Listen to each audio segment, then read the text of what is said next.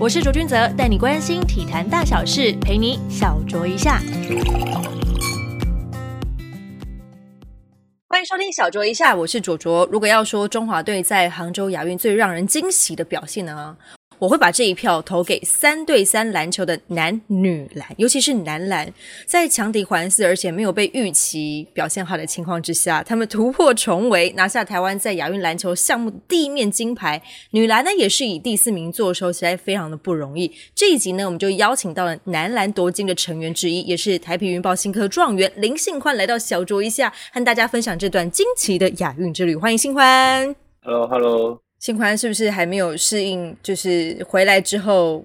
用球的部分呢？先跟大家分享一下这部分。球的部分真的是一开始遇到最大的困难吧，整个投篮都有点怪怪。对啊，因为你从亚运夺金到你现在生涯第一场就职业赛的初登板，其实只是过了两个月的时间而已，蛮短。这期间你的心境上面有什么样的改变吗？其实我觉得时间上好像也不到两个月那么久，我觉得其实。蛮快就一回来，马上一下子就到赛季的那个开幕战了，所以其实那时候一开始压力其实有点大，因为。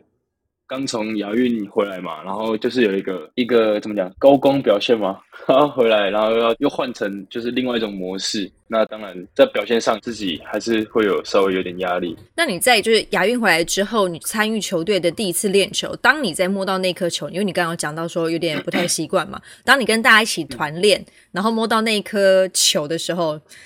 有一种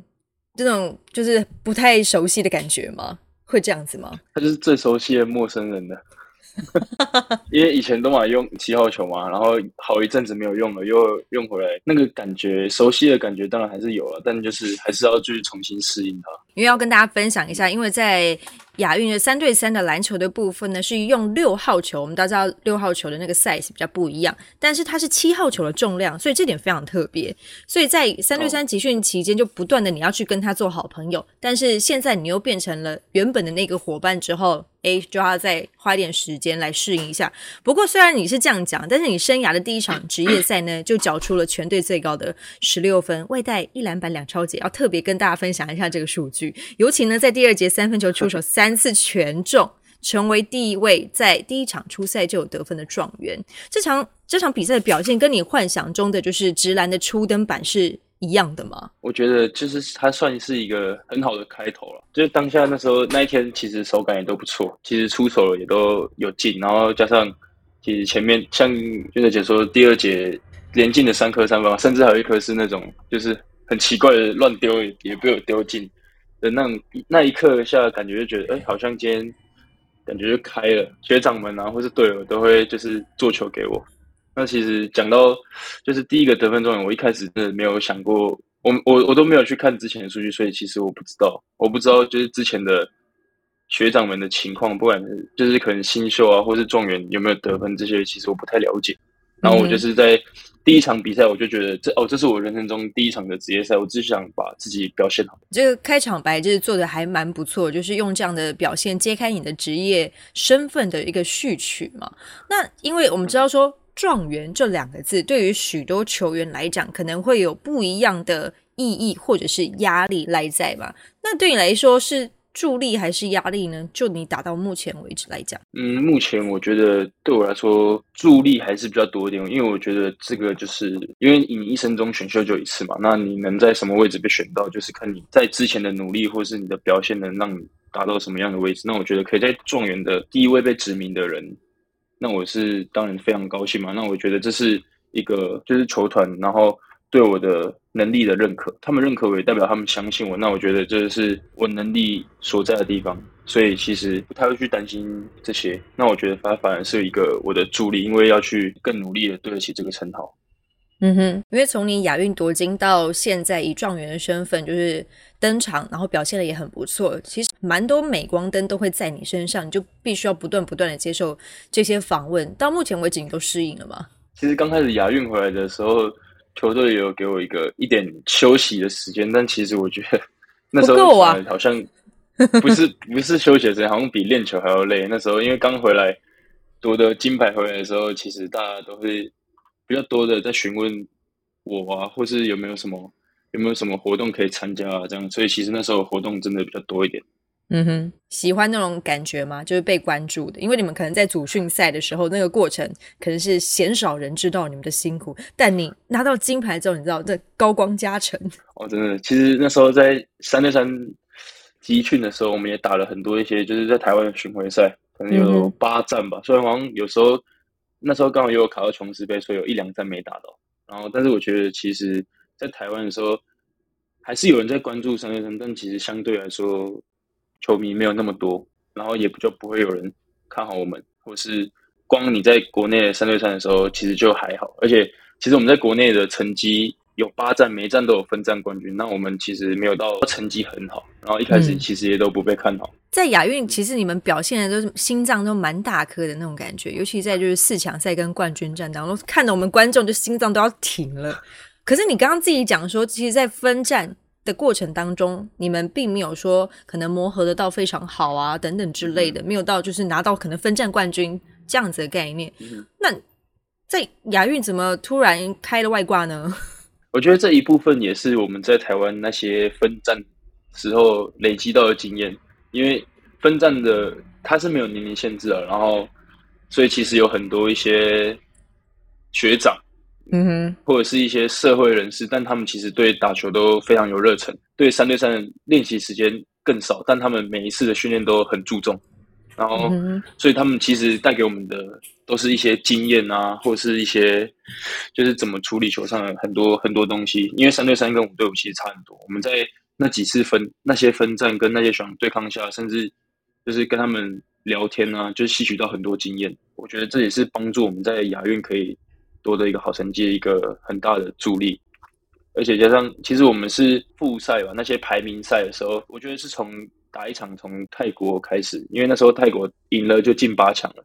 那进八强其实就已经是一个很觉得还不错的成绩，但就是想要拼进八强。然后那时候我们一开始打，那我们就看到泰国队在热身的时候，他们其实就已经少一位，他们好像前面有人受伤，所以他们剩三位。那大家都其实如果有看过三对三的时候，三对三就是一直跑来跑去，一直跑来跑去，一直它是缺氧运动，对它非常它非常缺氧，真的很累，跟五对五比起来不一样，因为五对五你可能可以在角落休息，那三对三是你三个人哦，场上六个一定一直跑一直跑，所以我们就看到他们少一个之后就觉得哎，好像蛮有机会的哦，结果 结果一上场打，我们一开始被拉开了蛮多分，其实大家都很紧张，但到最后我觉得就是。我们我们有过，就从那一场之后，一个逆转胜就好像都开了，就知道逆转要怎么打那个落后球。嗯，就整个知道哦，那个逆转胜要怎么打之后，就直接就是起飞的那种感觉。对，虽然说没有到每一场都很顺利直接赢下来，但就是让我们学习到了那种在逆境之下继续继续坚持到打到，因为打到最后一刻你也才会分出胜负，就。都在前面都不会放弃，因为你刚刚提到除了泰国之外，其实这一次你们的赛程上，我必须说真的是有些硬啊，因为包含了就是卡达、蒙古跟南韩，还有中国等等这几个球队，其实都蛮难缠，而且在身高的部分，其实有一小段的落差。你觉得除了你们在那场泰国之战找到了怎么打，就是逆风球，然后？赢下来之后，还有什么关键的因素是你们可以一路走到最后？一个很大的关键是我们更了解彼此的功能嘛，或是就是更了解彼此。就像可能在防守上，那将军就是要去守最大只、最壮，因为他是我们里面最粗的、最好的。对，他最最简单来说，他是最粗的。然后我可能就是需要去守人家的，可能有高度，然后有速度的一些锋位，他可能力量没那么大，但这些这是我要去守的。那剩下小只的啊，人家比较小的，或是准的，那可能要靠泽宇啊，或是祥平他们去守，因为他们的速度又更快，可以比较好去黏着对方，不让对方出手。那在进攻上，我们就就是都了解各自的特性，然后也开始愿意分享球，然后把时间花到最后一秒，因为十二秒其实人家会觉得很少很少，但是在打起来的时候。我们就是真的到了倒数三二一，然后才去出手那颗球的，然后最后进的那个感觉就很不一样。就是你会你会在打三对三的过程当中，觉得这十二秒其实有几秒钟的时间是滞空的吗？你自己在打的时候有这种感觉吗？就好像它是可以凝结住在那里的，每一秒都很珍贵。会，对，有每一秒都很珍贵，因为它真的就只有十二秒，你每一波进攻其实都很要很珍惜的去把它想办法打进这个球。然后也是因为我们开始知道落后球，然后落后球怎么打，然后更熟悉的队友，所以其实我们在分享球、传导球都是走到最后一刻，真的有一个很棒的空档，那我们才会选择出手。那就算其实没进了，我们大家也都是不放弃，一直继续再来。前面你刚好提到说，你们在那个分站其实都是。混年龄的在打的，就是有成人组的，然后也有就是年纪可能也有比你们小的，但因为亚运的规定呢，就是 U 二十三就必须在二十三岁之下才可以参与。虽然有一些对手他们看起来很像是 Over 二十三，他们长得比较成熟一点，会觉得呃，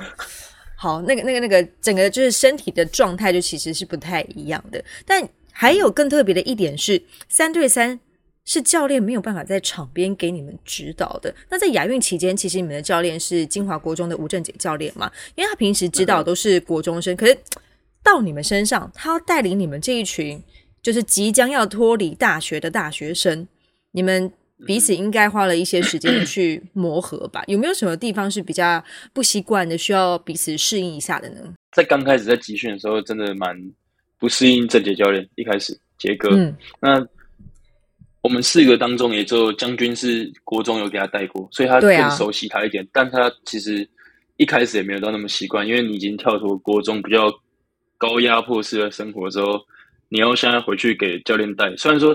其实教练对于他都说他带我们跟带国中生已经不一样，他国中生可能他会比较管比较严呐，更严格一点。对，更严格一点。他带我们就知道我们是大学生，也是成人的，所以其实。他给我们的就是一些指令，那你你不要去违反，或是你不要自己出包，其实都不会怎么样。但相较起来，是跟大学教练或是一些，就是会相对起来，就是他设定的规定又会稍微多一点，一开始会不习惯。但我觉得他其实也都是对我们好，因为他其实郑杰教练从一开始就告诉我们说，我觉得这次亚运我们有机会哦，我们是可以去夺牌的，不管说你第几名，但他从很早在。我们集训三个月吧，他大概从一开始就跟我们说：“你们要认真一点，我们有机会夺牌的。”我们一开始都不相信啊，我们想说他在乱讲，真的有这么厉害？不相信教练，结果教练对你们非常有信心，而且他其实很用心在带我们，然后他给我们很多三对三的东西，因为他带三对三真的也蛮久了。然后我们就是渐渐的跟上了他的脚步，这算是一种洗脑式教育，先告诉你们，你们一定可以办得到，所以你们就真的办到了。啊，真的真的，我们其实当下夺夺金夺牌的那一刻，真的很不可思议，也是因为，然后又后面又想想他讲的这句话，哦，他是先知哦，不觉得起鸡皮疙瘩吗？对啊？吓到。那我们知道说三对三在场上这攻守转换的那个速度非常快，我们刚刚提到就十二秒时间。然后因为教练其实在场边是不能出声，也不能下指导棋的。如果他出声，应该我记得应该会被吹技术犯规吧，会吹踢之类的，对吗？那你你们自己在场上四个人怎么样去做决定？谁是那个头？基本上我们是每个人只要看到场上出现什么问题，我们其实因为我们就只有四个人，谁看到问题，一定是下面在休息的那个人会。最清楚，他可以看着场上发生了什么事，而且其实我们的基本上现在打三对三很多的换人的方式都是，你只要一死球就换，不管你场上三个人累不累，因为你一换下来，你不知道下一次死球会是什么时候才可以换人，所以你基本上一会一直轮替，一直轮替。所以你在下面的人，你只要一有了死球的时间，你一上去，你就要赶快跟队友做沟通，跟他们说哦，现在出场上出现什么问题，然后我们现在该怎么做。所以其实。我们的头就是每个人，每个人都是头，这样不会就是意见如果相左的时候该怎么办？没有人是去做最后下决定的吗？还是你们其实默契已经好到已经不需要有意见相左的时候，就是上去就知道彼此该怎么做？嗯，因为其实我觉得也是一个球我们球队的设定，基本上每个问题我们在台湾打比赛的时候都遇见过，嗯，然后所以每个问题我们都也都知道它的解法，只是说你在场上你有办法灵机应变，或是你有没有办法发现。现在发生了这个问题，那你场下上来的人，你发现了这个问题之后，你一跟队友讲，那大家其实脑海里想的就是解决的方法，其实基本上都一致的。在结束了杭州亚运这个就是夺金的之旅之后，你未来会想要再继续打三对三吗？我目前没有想着，我是把我的重心放在五对五的职业赛场上。但是我觉得，如果有机会，像是这么大的赛事啊，或是一些。像是奥运现在也有三对三，但可能我也不知道现在我们是能不能去打。嗯，但如果奥运有机会的话，也是当然会想要去看看一下这个世界。因为我们有提到，就是说三对三，你其实已经经历过，就是那八站，当然没有全部打到，但是那八站其实都是在不同的城市来去进行的。然后你自己也在职业赛场上已经就是登场过了、亮相过了，你自己去分享一下。在三对三跟就是五对五全场这种比赛的氛围有哪些不一样的地方呢？因为我觉得其实三对三有蛮多迷人之处，是在于它跟当地的一些城市的文化去做结合。对对对，而且加上三对三基本上都是室外场，它是特别铺那种三对三的那种专用的地板啊，但它基本上它场地都是设置在户外，所以它就很有一种街头风，弄一些就是比较嘻哈的音乐，给你营造一点。街头的感觉，加上场边的观众也都非常热情，因为你到了一个城市嘛，基本上在台湾打，因为你每个每个城市都有球队，那他当然也会支持在地的球队，那他每一队他看的也都会喜欢，也都会支持，而且三月三的比赛更快速，所以他们其实看的那个心情起伏也很大，因为有时候很比赛很很嗨，然后又很快节奏很快，这个点对三对三跟五对五来说的差别就是，他可能在一些他就是比较街头感一点。嗯哼，因为其实蛮多就是三对三的队伍，他们都是以城市为单位来去做组成嘛。那目前为止，就是你你觉得哪一个城市的那个球员打球是比较粗的？你说在台湾吗？对，在台湾打球比较粗哦。对，觉得让你觉得经历了一场震撼教育的。我们没有要占现世啦，就是但是就是你的经验谈这样子。打的打的，这个三对三，我觉得最初的还是，我觉得应该台中哦，因为台中 台中的学长他都是都是都是找那种一百九，然后吨位也都蛮大的，所以是他可以三只放上去都很大只，他只有一只小后卫，但是他三只都很大。而这答案蛮让我意外的耶，因为我一直以为会是比较有经验的台南，你知道。台南是很有钱，但是你刚刚说出啊，但台南他们打的是那种合作球。如果你问我最强的话，我就会跟你说台南。嗯嗯，对对对，这个答案就是比较明确一点的。那就再聊回到 你跟篮球的缘分，其实从国小开始。我其实先前看过报道，你打过棒球，哎，对不对？小时候小时候蛮就是也没有到那种很专业啊，但就是玩玩。小时候兴趣也想参加球队，但最后也是错过。哎，所以你当时是比较喜欢棒球的吗？对我小时候很喜欢棒球，因为家里其实阿妈阿公他们都是看棒球，我们家看运动都是看棒球，棒球就是国球嘛。阿阿妈阿妈其实篮球也看不太懂，到现在不一定看得懂，但他小他从小就看棒球，所以他都懂棒球的规则，或是他是怎么继续这个 game 的。哦，所以你那个时候有想说，哦，如果之后你打棒球的话，就可以让阿妈看到你在场上打棒球的样子吗？你那时候有想过这件事情吗？那时候没想那么多，因为我连球队都没参加到，但就是 也是因为家里的缘故啊，一开始是对棒球蛮有兴趣的。哦哈，所以你们那个时候是支持哪一队？我家支持那时候是兄弟象。对，当当时的时空背景，可能那个时候兄弟象的球迷真的超多的。对，而且他的主场在台中啊。嗯，对对对。所以你到国中才开始接受就篮球的正规训练嘛？对。那高中升学本来是要读台中高工，没有选择进入就 HBO 的一级球队的学校。那个时候你是有想说要专心念书，然后打球变成兴趣吗？那时候是因为其实到了国三的时候，就是有点觉得好像打球教练管很多，然后我是一个比较爱玩的小孩，然后就。不喜欢受约束，因为看到朋友下课就出去外面玩啊，或是什么，大家也出去啊，这样就是想，就是很羡慕他们可以行，然后我却要关在球那时候的心境其实就是觉得，哦，我想，那我想当普通生，而且加上我那时候开始上课有蛮认真的，然后就觉得对一些就是数理的东西蛮有兴趣的，嗯哼，所以那时候一开始是不打算打球。结果后来是因为蚂蚁教练就看中你的能力，所以邀请你到东山高中，所以你才愿意想要继续延续就是篮球这条路。对，我觉得一开始也不能说是蚂蚁教练说服，我觉得他是先说服了家人。擒贼先擒王。对，因为家人其实也觉得，就教练跟他们讲的，然后再加上他们对我也有点期望，觉得我好像可以就是继续朝这个方向努力。嗯然后所以就一一开始。也是因为妈妈跟我说，阿妈想要继续看我打球，所以就变好像它其实是一种动力啊。教练除了说服你的家人之外，他有用什么样漂亮的言语来说服你吗？他其实都，他从一开始就告诉我说，他要把我练到中华队，这样。他一开始就一直告诉我说，我会把你练成中华队的球员这样。然后我就一开始听也不又不太信，但其实他真的教会了我很多东西。如果说，嗯，我篮球路上就是一个恩人的话，那真的就是麦教练跟克老师。对，在我高中时期的时候，我就是一张白纸，然后他们其实教会了我很多东西。不管是床上或是个人的生活管理啊、人品上，他们各方面都教会了我很多，等于奠定了你在篮球这条路上的基础，跟就是对你未来发展一些人格等等，这两位就是扮演非常重要的一个角色。哎，真的真的。那打到现在，就是阿妈现在是看得懂篮球了吗？你有你有认真的教他吗？我是没有教他看篮球啊，但就是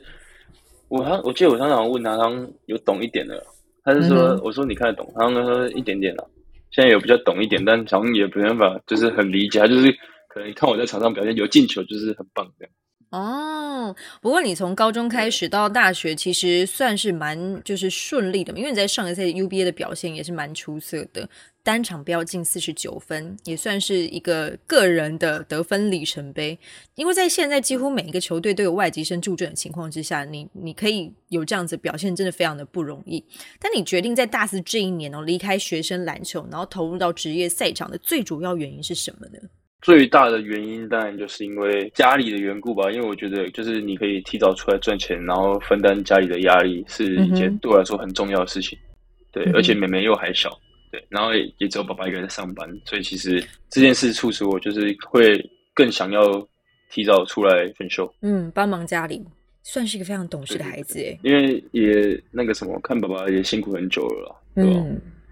不过你想要在就是职业赛场上面就是站稳你的。地位哦，还是要花一点时间跟努力。之外呢，你其实之前也有提过，希望可以转型成二号位来做发展，让自己的篮球路可以走得长长久久。那面对这个转型的挑战，你你有特别做什么呃教练的沟通吗？或者训练上面的调整吗？比较好衔接？觉得其实教练也会有，就是有意愿练习的时候，也其实会帮我放到一些，主要还是二三号的位置了。那我觉得自己目前还要加强的，当然就是自己的基本动作嘛。因为当然没有说来的像一些大学就在打一些二号或一号位的球员来的动作来更利落。我跟小高是同一批选进球队的，那我觉得在他身上我也可以学到很多，因为我觉得他是一个很棒的选手。他虽然说呃身高比较矮小了，但他他理解的事情很多，而且他判断事情的方式、判断床上速度也很快。所以其实这些东西都是我可以在他身上学到的。你你自己觉得在衔接上面，因为你是在大四这一年离开学生篮球嘛，但其实实际上身份这个年纪啊还是学生。你觉得在跟这些成年的就是队友们相处啊，或者在做训练啊，有没有哪些不同地方呢？从我刚进球队，我觉得很大一点是，我觉得学长们都很他们的自我意识都很高，就可能不像大学，就是也可能大大学练比较多，但你时间到了就是准时到。然后开始热身，有的没，就是开始做一些热身啊。但到了职业队的时候，其实就是练球时间的前一个小时，你就可以看到有一些爽，很多爽，陆陆续续已经到球场，然后自己在做自己加强的事情，不管是投篮或者是运球，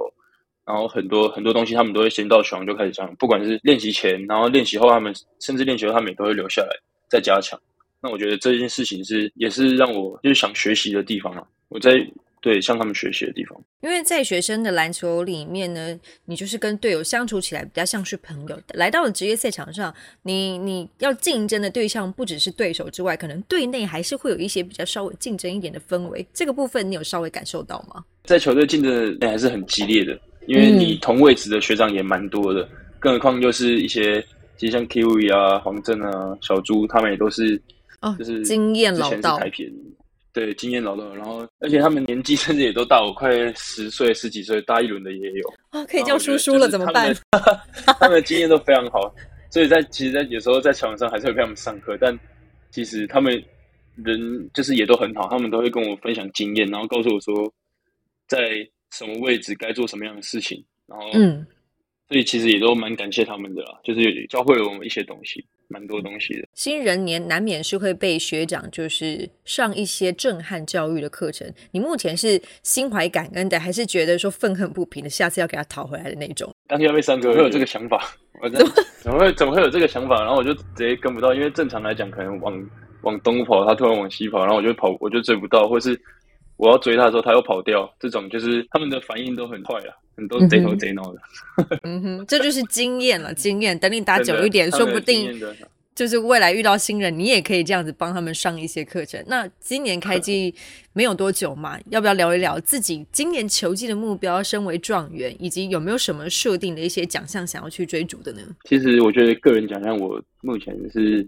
没有没有这么说去这么看重，因为我觉得主要目标当然是球队的战绩嘛。因为像是去年可能战绩不是很好，那我觉得今年就是加了我跟小高，然后又我们球队又有一个合并的那个嘛，然后就会觉得说，其实今年当然就是想要拼先拼季后赛了。嗯首要目标还是先进季后赛，然后就是冠军嘛。嗯哼这也是每个职业球员的最终目标。今天非常开心，邀请你来到了小酌一下，跟我们分享杭州亚运的夺金的惊奇之旅哦。真的，我现在想到还是觉得起鸡皮疙瘩。那个时候，因为我刚好怀孕，然后快要生了，我都很想说，哇，完蛋了，会不会一个激动就 就突然要生出来了这样子？但呢，还是非常非常开心，因为你帮我们台湾篮球呢打开一个新的境界。如果未来有机会，就像你刚刚提到的，如果巴黎奥运，呃，就是大家愿意去打这个积分的话呢，我是觉得没有什么不可能。对，如果未来有机会的话，还是希望可以看到你，不管是五对五或是三对三，都可以看到你再次穿上中华队的战袍，为我们出战。感谢信宽来到我们小酌一下，感谢你，谢谢韵哲姐。小酌一下，我们下次见喽。